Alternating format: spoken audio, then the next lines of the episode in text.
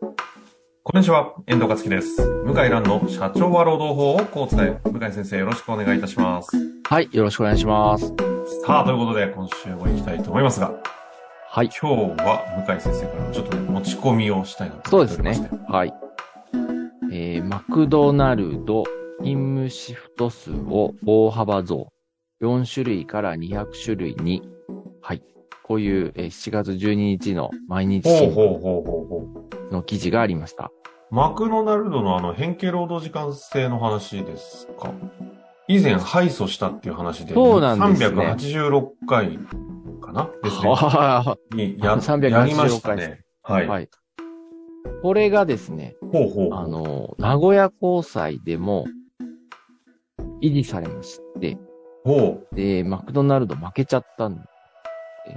はあ、はあはあはあはい。で、これ改めまてど、どんな内容で負けたんでしょう改めるとですね、もともとは、この元社員の人が、あの、退職強要されて、自分は、あの、強要されて退職届に反抗しちゃったと。うん。で、これは実質解雇なんだって言って争ってたんですけど、はい。その時に追加して、マクドナルドって実は変形労働時間制のシフト数を就業規則に全部書いてないんですよ。だから僕は、あの、残業代を少しもらえるんですよっていう、まあそういう、付け足しの未払い賃金請求をやってたんですね。なまるあほど付け足しと言っていいと思いますけど、そう、そっちの方が一人歩きして、うん。で、マクドナルドは、えっ、と、これ、取材によるとですね、お旧直営だけで1000店舗ぐらいあるのかなほうほううん。そうですね。ですので、そこのシフトを全部就業規則に書くって不可能なんで、うん。なので、あの、4パターンしか書いてなかったんですよね。はあはあ、大分類をしてね。大分類で。うで、んそれで足りるって言って、マクドナルド型争ったんですけど、まあ負けましてね。ええ。で、それで、いや、これはもう、どうしようもないとうんいうことになって、最高裁で争うのはやめて、で、結局ですね、ほう。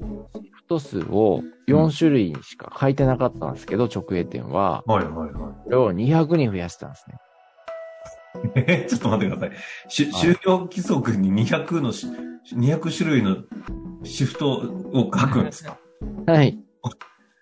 200だと何何百万になるんです かね何ページなんですかね。まあ、本当文です字ね表とかにしてるんでしょうけど、まあ、10ページ、20ページぐらいいくのかな。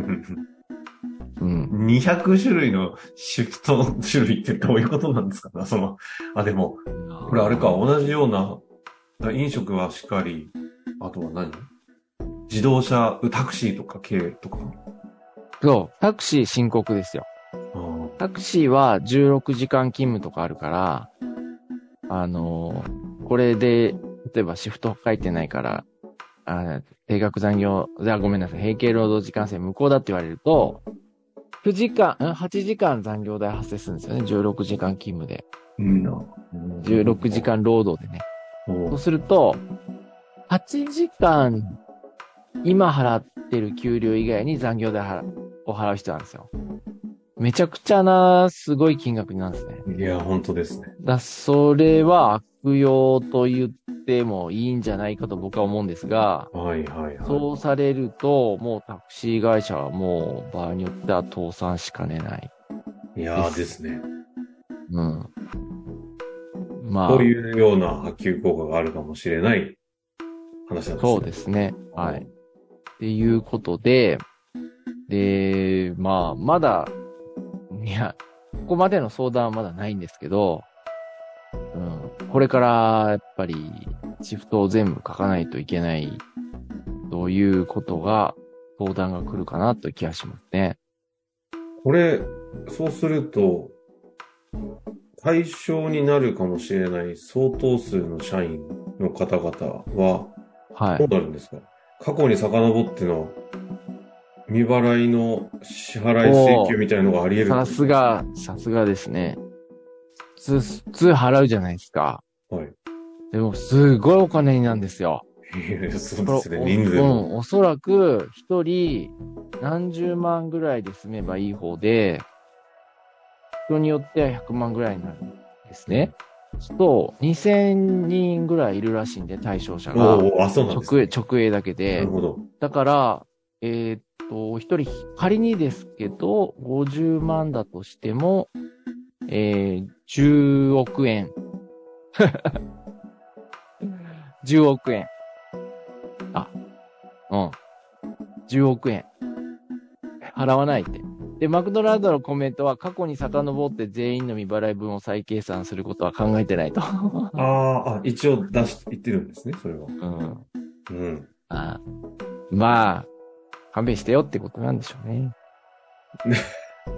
結構、あの、前回はね、あの、ちょうど名古屋自動小学校事件で、あの、向井先生としてはちょっと肩透かしということをおっしゃってましたが、はい。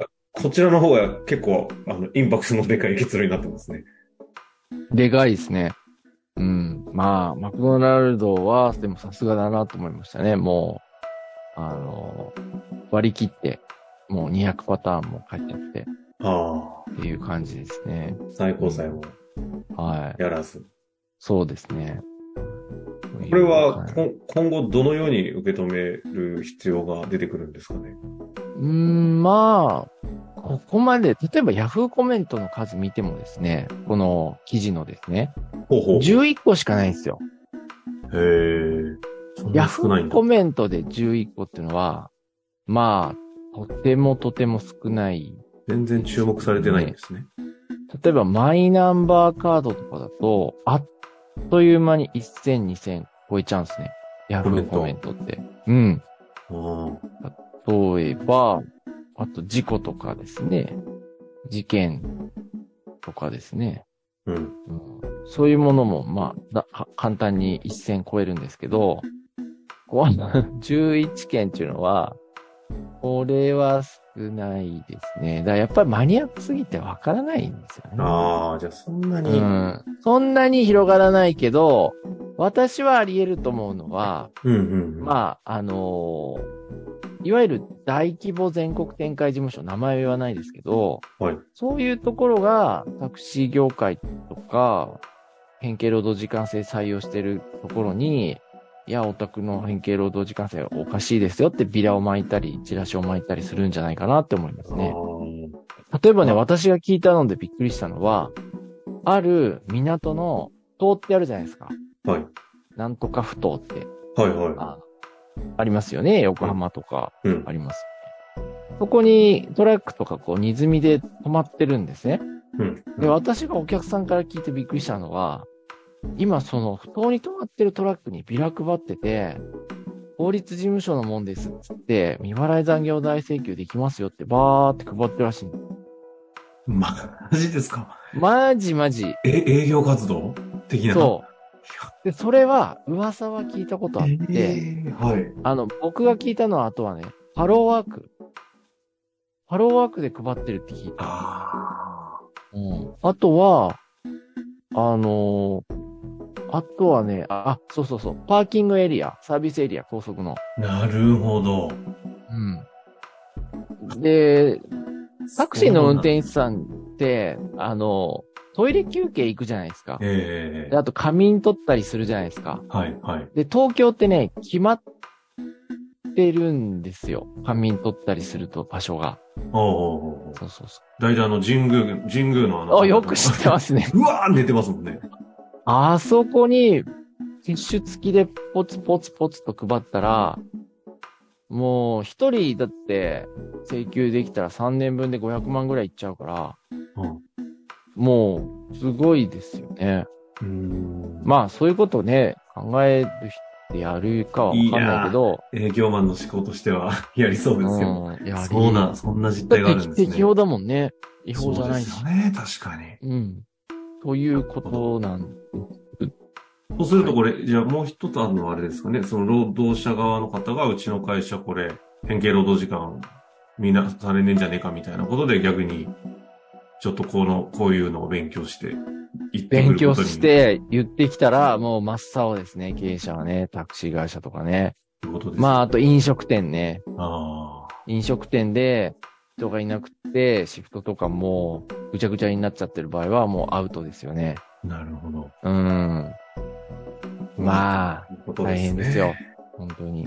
これは事件名なんて言うんですかマクドナルド事件ですね。もうそのままなんですね。はマい。クドナルド事件。なんだか最近労働問題に関する事件の回数が、やっぱ年を追うごとに増えてってるなというのが、そうです、時代性を感じますよね。はい。まあ、ということでっていう感じですかね。はい。ちょっと他にもね、いろいろと事件、扱わなきゃいけないものもありますんでね、ちょっとそのあたりも随時出していくので楽しみにしていただきたいと思いますが、はい。一旦今日のところ、マクドナルド事件ということで変形労働時間制の話してきました。終わりたいと思います。向井先生、はいありがとうございました。ありがとうございました。本日の番組はいかがでしたか番組では向井蘭への質問を受け付けておりますウェブ検索で「向井ロームネット」と入力し検索結果に出てくるオフィシャルウェブサイトにアクセスその中のポッドキャストのバナーから質問フォームにご入力くださいたくさんのご応募お待ちしております